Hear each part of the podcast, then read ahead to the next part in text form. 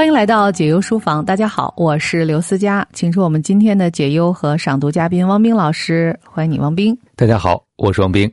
今天呢，我们来探讨一封其实并没有写到他的生活当中具体情境的一封来信，但是他说到了一个我们每一个人在人生当中都会遇见的问题，也就是关于选择的问题。这位朋友说，人这一生会面临很多大大小小无数个选择，小到早上穿什么。中午吃什么？大到怎么样选择适合自己的职业，择一个什么样的人结婚等等。面对未知的选择，会焦虑，会恐惧，害怕选错了，自己承担不了结果，负不起责。这是不是也是一种对自己的不认可和不坚定呢？我想，所谓大人该有的样子，应该是想清楚所作所为的目的，并且敢承担自己所做决定而带来的后果。觉得可以承受，就去做了吧。哪有什么结果是对或者错呢？只不过立场不同罢了。当然，自己人生的选择，自己觉得值得就好，哪需要外人评判呢？我想他发来这个和我们分享他关于人生选择的思考，似乎应该也是想听听我们对他的看法的看法吧，或者是来和我们和听友一起来探讨一下。问问汪冰老师。嗯，我还挺喜欢这位朋友的来信的啊，因为他其实是把大脑当中的那些念头、那些自己跟自己的对话都写到了纸上，并且跟我们分享。呃，其实很多的时候，我们看文艺作品也好，或者跟别人聊天，很好奇的一个问题就是，他是怎么看待人生的呢？人生当中一个很重要的课题就是关于选择。这位朋友开头的第一句就是。人这一生会面临很多大大小小无数个选择，那新的一年也开始了。我想在充满变化的一年当中，人会面临更多的选择，而且这些选择可能过去呀都没有发生过，这些选项都是全新的，这些挑战也是全新的。这个时候如何做选择，真的是对人一个特别大的考验。那题主也说到了，面对未知的选择会焦虑、会恐惧、害怕结果自己承担不了。其实说起来，每一件事情究竟会产生什么样的结果，我们仔细分析起来都是值得焦虑和恐惧的，因为它不完全取决于你现在所看到的一切。每一种选择也不非是选择的一种可能性，至于可能性的背后会引发什么样的反应，或者又带来什么新的可能性，这好像也不是我们的目力所及的范围之内。所以，可能题主有一点说的特别好，我也很赞同。最终可能不是结果论。而是在这个做选择的当下，你究竟想基于什么样的判断原则和标准？这才是关于选择的智慧吧。嗯，所以我们还是以题主所说的，呃，一个最简单的选项，就是吃什么这件事儿，可以来举个例子。我觉得有的人在点菜的时候就比较有决断力啊，就我想吃这个，或我想吃那个啊，然后这几个菜就够了。好，现在就。下单吧，还有的人呢，似乎总是纠结来纠结去，总是等到服务员要把菜单拿走的时候才想起来，不行，我还要再加一个菜，什么什么。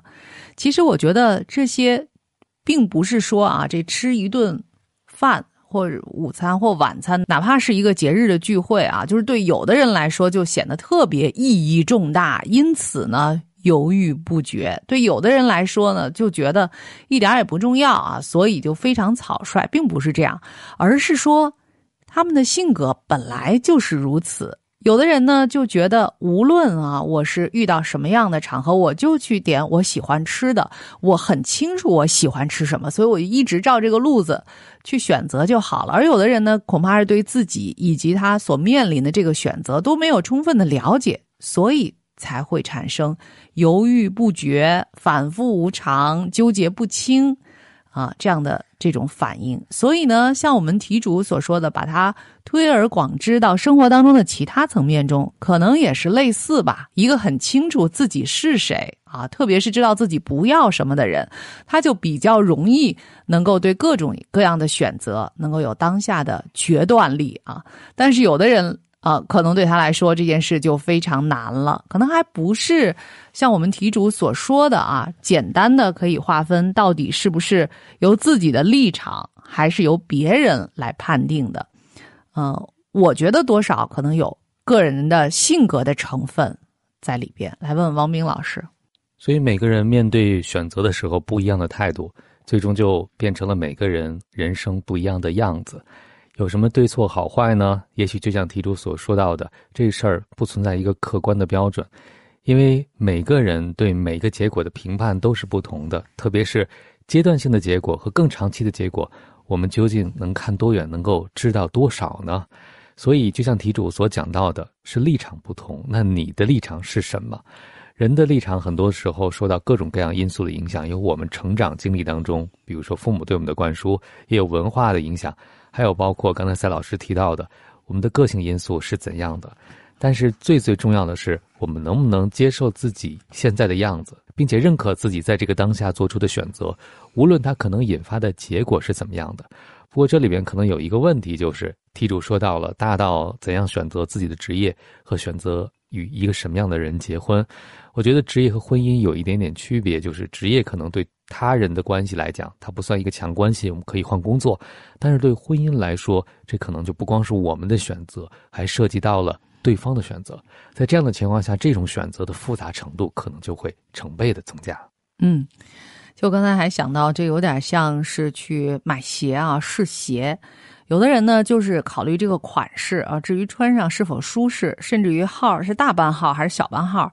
都无所谓，小我可以经过不懈努力把它撑大了。如果要是大的话，我就买一副鞋垫垫在里头。呃，反正呢，他就喜欢这双鞋就要。有的人呢是考虑舒适，呃，有的是考虑在不同的场合的需求等等，这都不一样。但是关键的这是买鞋，鞋说不了什么。那如果是你去挑人的话啊，恐怕就没有这么容易了啊。所以呢，我们刚才说出了我们对于选择这件事情的部分的。看法，啊，其实还有一种可能性，就是你自己，比如刚买完这双鞋之后，你自己的想法变了，谁能够确定你明天还喜欢呢？啊，下个月还喜欢呢？这都不一定。所以接下来要和你分享的就是，你我都拥有无限的可能。选自《别想太多了》，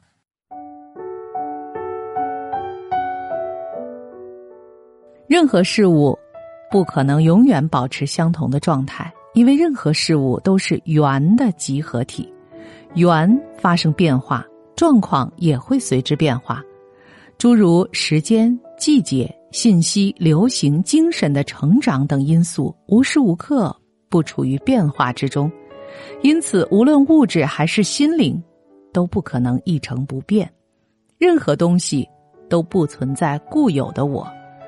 比如现在阅读的这本书，它没有固有的实体，放在书架上就是藏书，堆起来就可能成为台阶或阶石，一张一张撕开点燃，可以成为燃烧的火苗，丢掉就是垃圾，扔出去可以当武器。以此类推，我并不存在固有的实体，肉体和年龄都在不断的变化中，心灵也一样。原本健康的心灵，可能因为某些原因而消沉或痛苦。一年前认为自己是这样的，现在的想法可能已经发生了改变。如果没有认识到一切都处于变化中，有人就会说出“我的想法永远不会改变”这种绝对的话。这时，我就会告诉对方：“别那么坚决。”有时候，对方认为这种思维方式缺乏信念感，坚持认为自己。不管遇到什么事情都不会改变。其实我就是这样的人，与这是书道理一样。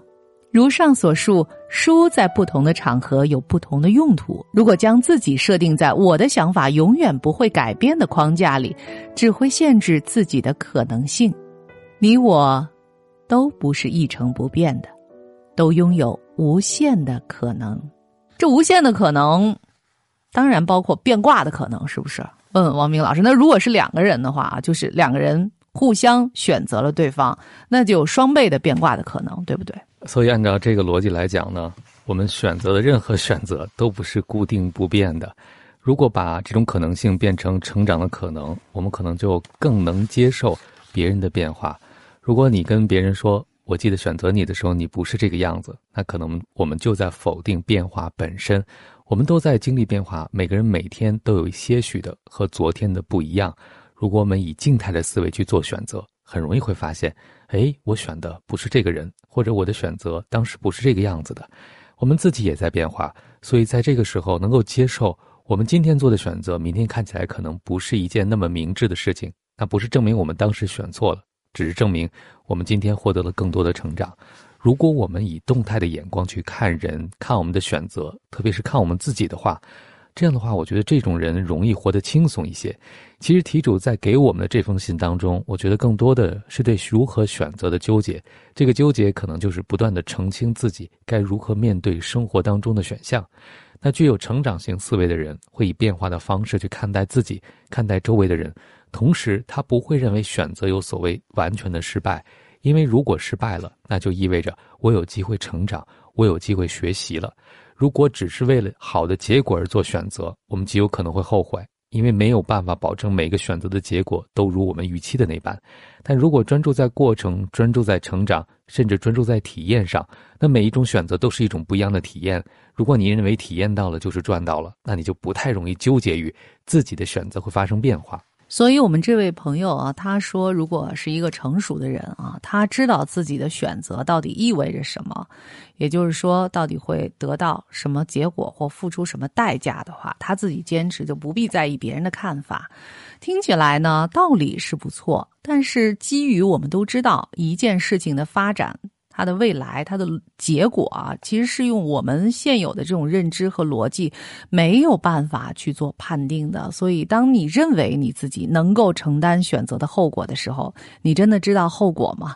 你真的以为自己可以承担吗？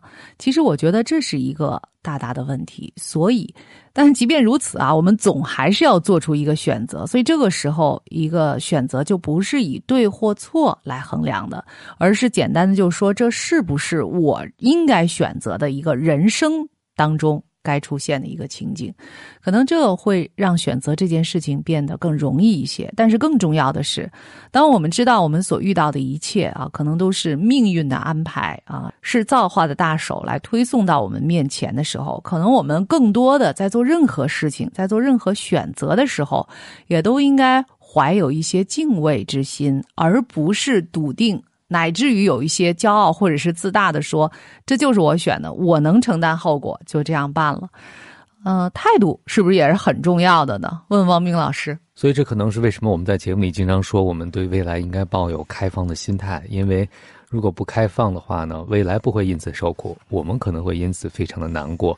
如果我们觉得未来就应该是这个样子，无论是未来还是对方。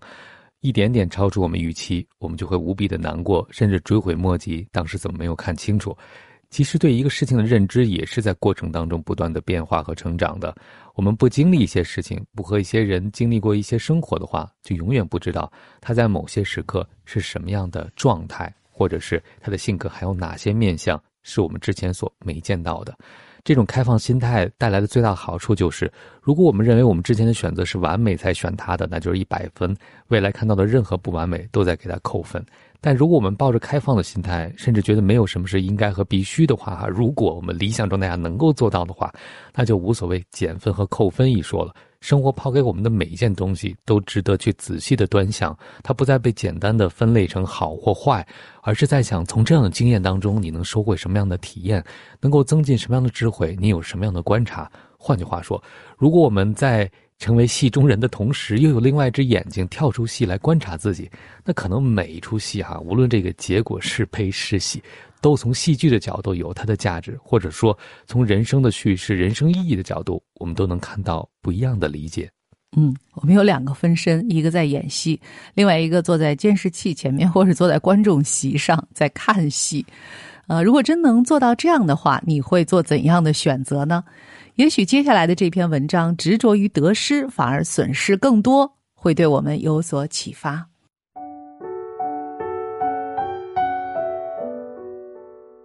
损益，也就是得失，是经济学专用词汇。若在其他方面使用，往往会惹人讨厌。我既不从事生产赚钱，也不以经营作为谋生手段，所以我常说这样的漂亮话。不能以得失衡量人生的价值。如果仅靠金钱来衡量得失，那在不知不觉中，得失就会成为贯穿生活乃至整个人生的价值标准。很多人认为为别人做事会让自己的利益受损，无论是在社团任职，还是担任朋友聚会的组织者，都会先考虑得失的问题。即使有人不得已接受了这项任务，也会满腹牢骚的感叹：“真是麻烦。”这样就不可能积极的做好这件事。没有人愿意和整日计较得失的人相处。如果凡事都计较得失，总有一天会被孤立。当你上了年纪，孤独一人时，再明白这个道理，已经为时已晚。因此，年轻时就尽量调整自己的观点，不要把得失挂在嘴边。我从三十岁左右有意识的调整自己，当时就连金钱，我也有意识的避免使用损益。比如，要是 A 商店东西比 B 商店贵，我不说买 A 商店的东西是损失，而会说在 A 商店买有点浪费。我的目标是让心量越来越大。不过，并不是做什么事情使心量增大，所做的事情本身已经让心变得更为宽广。正因为意识到这一点，当我用得失衡量事情价值的瞬间，心量的扩大也会受到阻碍。不管我怎么说，喜欢以得失衡量一切的人，可能很难下决心改掉这个习惯。然而，总想着得失，实际上内心会失去更多。不知道我们的题主在做选择的时候，或者说笃定的认为自己能够承担某种选择的后果的时候，是以什么为判断标准的呢？我觉得像我们这位作者“别想太多了”的作者名曲方燕所说的啊，这一个判断标准就是怎么能让心量增大，或者说做事情就会让心变得更宽广，这样来判断的话，可能生活就会变得有趣的多吧？问王斌老师。所以，如果生活的目标。被我们修改成不是要占有什么，不是要成功，而是能够修学分，让我们的心量变得更大。那可能挑战就有了特别的意义。以前会觉得他是来找麻烦的，现在我们知道他是来给我们的心脏扩容的。像咱老师之前也经常说，我们如何才能有一个大心脏呢？那可能就得经常的锻炼。所以从这点上来说，哪怕一个选项最终结果不如预期，如果我们能够以此种角度来看待，那极有可能也是另外一种收获，因为那些不如预期的事情，让我们对生活的宽容度更大，让我们的内心也扩容了。当这个作者说到那些总想着得失的人，实际上内心会失去更多的时候，我觉得这句话呢击中了我。我就在想，如果总想着得失，会失去什么？第一个我想到的就是，如果我们总想着得失的话，我们就不会去做真正可能能让我们幸福的决定。我们会以能看到的这一尺一米的距离来决定，对于人生有可能带来幸福却看不清的事情，我们就不敢决定了，因为它无法被计算。那些总想着得失的人，哪怕买了一件称心如意的商品，是不是回到家后也总在想，可以杀更低的价钱，自己是不是亏了呢？所以他们在每个体验的背后都会想到说，我是赚了还是亏了？于是所有的体验都会瞬间改变味道。当然，我想可能还有一种损失就是太累了。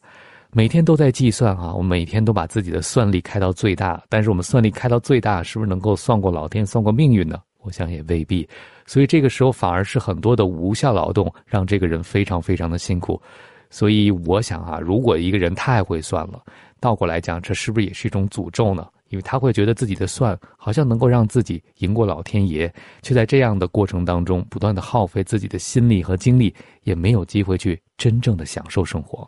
所以呢，在听到我们的题主说自己对待选择的这个态度的时候，特别开心的是看到你有可能会成为一个从容而坚定的去践行自己选择的这样一个人。但是同时呢，也希望你在做这些选择的时候，能以不同的这个维度、不同的标准，事先呢去体验一下，然后你就可以确定到底怎样的标准啊，是否像我们的这位。作者名曲方燕所说的这样，让自己的心更大的这个标准是更适合自己的，还是什么其他？无论如何，希望今天我们分享的这个内容，对于帮助你做出人生的选择，能够有所注意吧。他说到了他如何去看待选择，呃，说小到。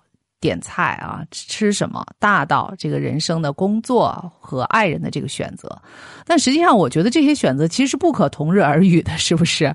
你说吃一个饭馆，就算这饭馆再难吃，那我下次不来了不就行了吗？或者说我不吃了啊，买单，我再找一家更好的饭馆吃。但是啊，工作不是这样，那人生的伴侣可能就更难了。就好像去了一个不好吃的一个饭馆，你要走，他还不让你走，这 不知道这样的这种结果啊，是否在我们的题主的预想当中？当他把这些就都并列在一起说人生选择的时候，问汪冰老师。所以，可能有些选择更多的依赖环境哈，或者受制于他人；而有些选择呢，更能带给我们内心自由。如果说在亲密关系当中，怎样做选择的人更容易不后悔，或者更容易获得开心和快乐呢？那无疑就是我们在节目里经常说的那种，能够自己通过选择人生中的快乐，让自己开心的人吧。这样的人就不会对自己的选项寄托那么多的东西。也就是说，用刚才去饭馆吃饭的比喻。如果饭馆给我们的饭菜不好吃，还不让我们走，如果我们能够自己做饭，是不是对这个饭馆的依赖性就会少一些呢？我也是觉得，当题主说到选择的时候，可能这些选择你觉得会对你的幸福产生很大的影响。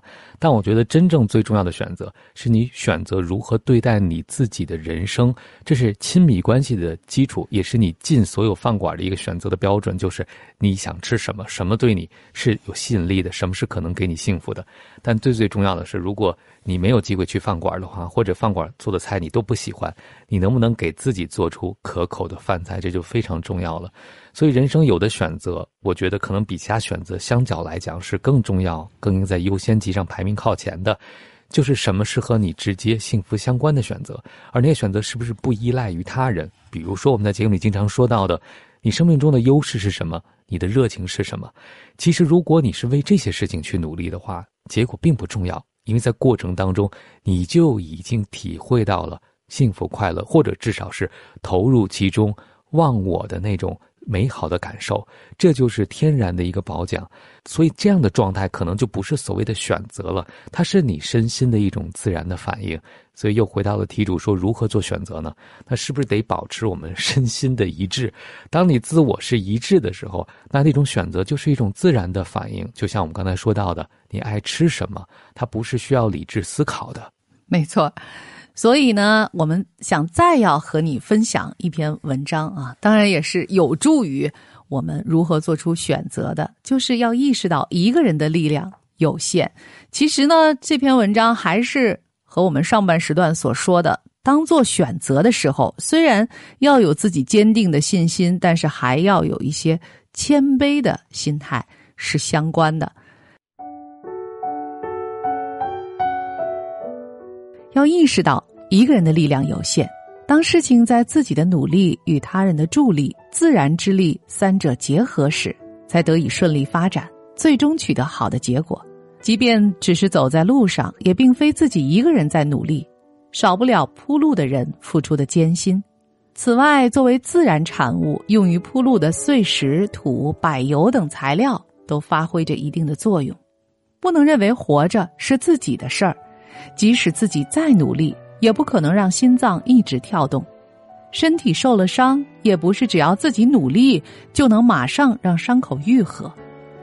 有的人靠自己赚钱享受生活，认为自己不需要周围人的帮助。工资确实是劳动报酬所得，但不管是制造业还是服务行业，如果没有消费者，就不会产生收入。感知并感谢他人的帮助，内心会变得更丰富。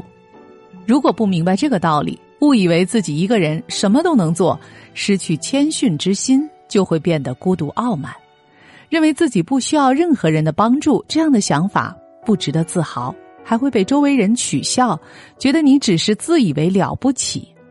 与其这样，不如认识生活中他人给我们带来的各种各样的帮助，对人生的感知会更丰富。那我想，我们的这个题主应该是一个非常坚强和果敢的女生吧？啊，当说到这个自己人生的选择的时候，啊，是否真的是需要感知和意识到自己一个人的力量是有限的呢？那如果这样的话，是不是意味着我们在做选择的时候就要去询问他人的这种观点呢？问问王斌老师。啊，我从这段文字读出的感受更多的是学会感谢和感恩，感谢别人对我们的成全。当别人不能做到我们期待的时候，我们就更容易选择悦纳和接受了。如果觉得别人就理应配合我们的期待、配合我们的选择的时候，这就成为了一种霸道或者是控制。在刚才我们谈到说，人生有很多重要的选择，有一些是和自己有关系的，就是如何能一个人活得开心和幸福。如果有这样的能力，我们就不太容易对别人抱有不实的期待，并且可能才有余力去帮助他人。因为一个沉浸在痛苦中的人，可能很难想到我怎么去帮助他人快乐吧。所以这可能是一个平衡的问题。一方面，我们能够站在自己脚上。独立的生活。另外一方面，我们又知道每个人的能力有限，彼此要相互的支持，并对他人的支持报以感谢甚至感激的态度。如果是这样的话，那我想这个人应该是总是以正向的态度看待人生，不是觉得我选了我就应该得到什么，而是无论我选什么，我得到的每一件事情都可能是意外之喜。是啊，如果能够带着这样的心态的话，那我觉得就不是说选择的结果啊，到底是不是承受，你能够承受？因为这样说的时候，似乎已经带有了一丝负面的这个气息，而实际上对于未知，那我们就是妥妥的未知。不知道它到底是会是惊喜还是惊吓，但是如果你认为自己可以敞开胸怀去拥抱未来的话，那大概能把所有的惊吓都变成某种惊喜吧。因为一切的事情都在连贯的发展和变化当中，下一秒钟谁知道它会变成什么样子呢？所以呢，我们也许从。呃，题主的来信当中受到了启发，但也多多少少好像嗅到了一丝丝啊，有一点点不安和焦虑的这种气息。但其实呢，更多的应该意识到，我们自己对于这个世界啊，对于我们人生的绝大部分，其实就是无知的啊。承认自己的无知，然后能够去拥抱每一个推送到我们面前的时刻，可能这就是。真正的享受人生吧，汪明老师觉得我们的题主需不需要一个练习和作业呢？我觉得我们的题主是个非常善于思考的人，他可能在做每个选择的时候会做一下利弊的分析，就是收益和失去的是什么。但是我想，也许在下次你做选择的时候，反过来可以问问自己。在每一个选择当中，你最在意的部分是什么？为了这个你最在意的部分，你愿意支付怎样的代价？其实说到底呢，这个作业是我们每个人的价值观的排序。我们可能无法保证每个选择的价值是不是如期发生，我们唯一能做到的就是在那个当下，哪怕我们不知道每个选项背后究竟意味着什么，在那个当下，我们如何忠于自己的价值观。如果在那个时候我们对自己是诚实的，那至少未来就不太容易后悔。至少你在那个当下是忠于自己的。那如何才能忠于自己？梳理价值观就非常重要了。我们的题主说，其实没有什么对错。那对每个人来讲，对错是非的标准都不同。如果你能够知道自己的价值观，你在做选择的时候就会更坚定。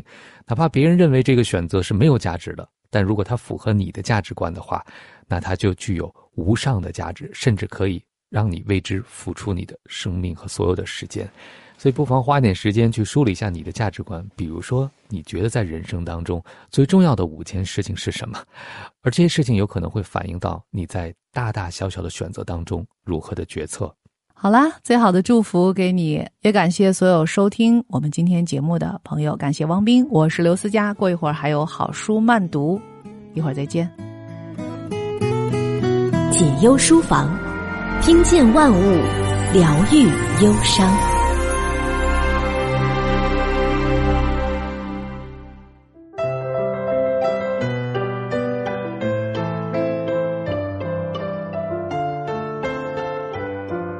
欢迎收听解忧书房，这里是好书慢读，我是刘思佳。今天继续为您分享《纤细一线》。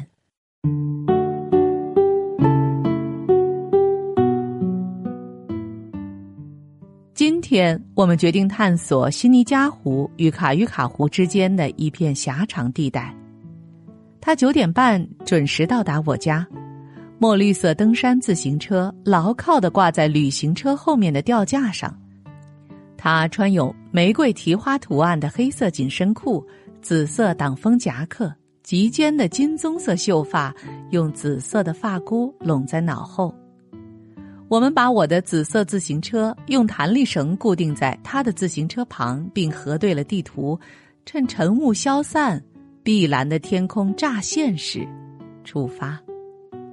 我们向北沿着卡于卡湖西侧行驶，穿过取罗马名字的村落城镇，有时路过山巅，明信片般美丽的湖景群山中那一点加勒比海的蓝，令我们为之倾倒。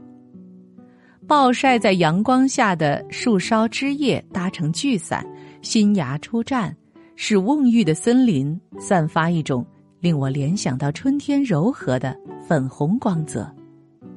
这种事儿，有人靠黄历或土拨鼠决定，我则是等待远方树梢出现第一个微妙的征兆。整个冬季光秃秃而鲜明的线条，因抽长内芽。而变得模糊，并焕发出一种浅粉色的光华。垂柳的枝条已转为黄色，路旁干死的灌木丛间有紫红色的新枝，野生的萱草从山沟里窜起，到处的人家都种了水仙，其中半数叶已开花。一群连雀钻入野莓丛，蜂鸟似的悬浮在空中，只见黄色的尾尖晃动。春天驾车穿过纽约上周的丘陵地带，令人心旷神怡。罗姆勒斯北边几英里处，我们在一个印第安人屠杀纪念场找到一个方便的停车地点，旁边有个挂锁，还有两匹比利时大马在吃草，它们金黄色的马鬃卷曲成细致的麦浪，我猜它们从不曾脱过耕犁，它们是力与美的化身，肌肉的典范。为健美而锻炼，不做劳力的工作。我真喜欢跟卡西一块儿骑自行车度过周末。我们的友谊从最初的试探，稳定的进展成为亲密的、生气相通的情谊。卡西跟我同年，我们儿时喜欢同样的摇滚乐，穿同样的毛毡裙和厚底儿高跟鞋。同样经历过宇宙飞船发射、肯尼迪时代、越战以及当时所谓的妇女解放。我们体能不相上下，不过他上半身比我有力，背部与手臂也比我强壮。他跟我不一样，他每周打网球和回力球，还去健身房。我们同时想吃午饭，我们的精力几乎同时用尽，在稳定的骑车三小时后。我们都是末代嬉皮士，换言之，我们的基本价值观相同。二十世纪七十年代的动荡气氛、社会变化、希望，在我们身上跟在很多其他人身上一样，都留下了强大的影响。当然，有人老了就背叛了年轻时的梦想，但我目睹那么多六十年代和七十年代的孩子取得显赫的地位，却仍保持当年的高瞻远瞩。就觉得很欣慰。他们对事情的看法未必一致，但他们对人性与生俱来的善都怀着不变的信心。在卡尔维诺看不见的城市结尾，马可波罗说，他毕生最艰苦的任务就是弄清楚地狱里有哪些人和哪些东西不是地狱的一部分，并确保他们继续存在。虽然我十八岁的时候还不懂得这个道理，但其实这就是我一生的追求，现在也还是一样。改变的只是舞台，内在的理想主义，并没变。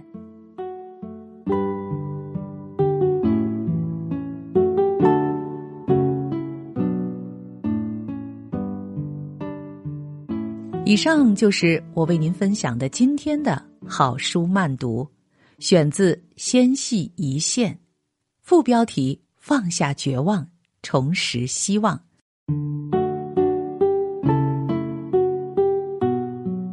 纤细一线，放下绝望，重拾希望。作者：美国戴安娜·阿克曼，由张定一翻译，中信出版集团出版。纤细一线，挽救危急心灵的故事。对生命更深刻的理解，为自己注入更多爱的源泉，为别人开启更宽广的包容。戴安娜·阿克曼多年来是生命线的接线员，同时她也是一位热爱自然的博物学家。他把这两段经历巧妙的结合在一起，写成了这部作品。书中描述那些曾向生命线求助的、陷于绝望中的人的故事。在濒临精神崩溃的危急刹那，生命线就像纤细微弱的一道曙光，让坠落深渊中、饱受恐惧折磨的心灵，暂时在平静中休憩。这本书引领读者走上一个尊重生命。体验细腻情感的旅程。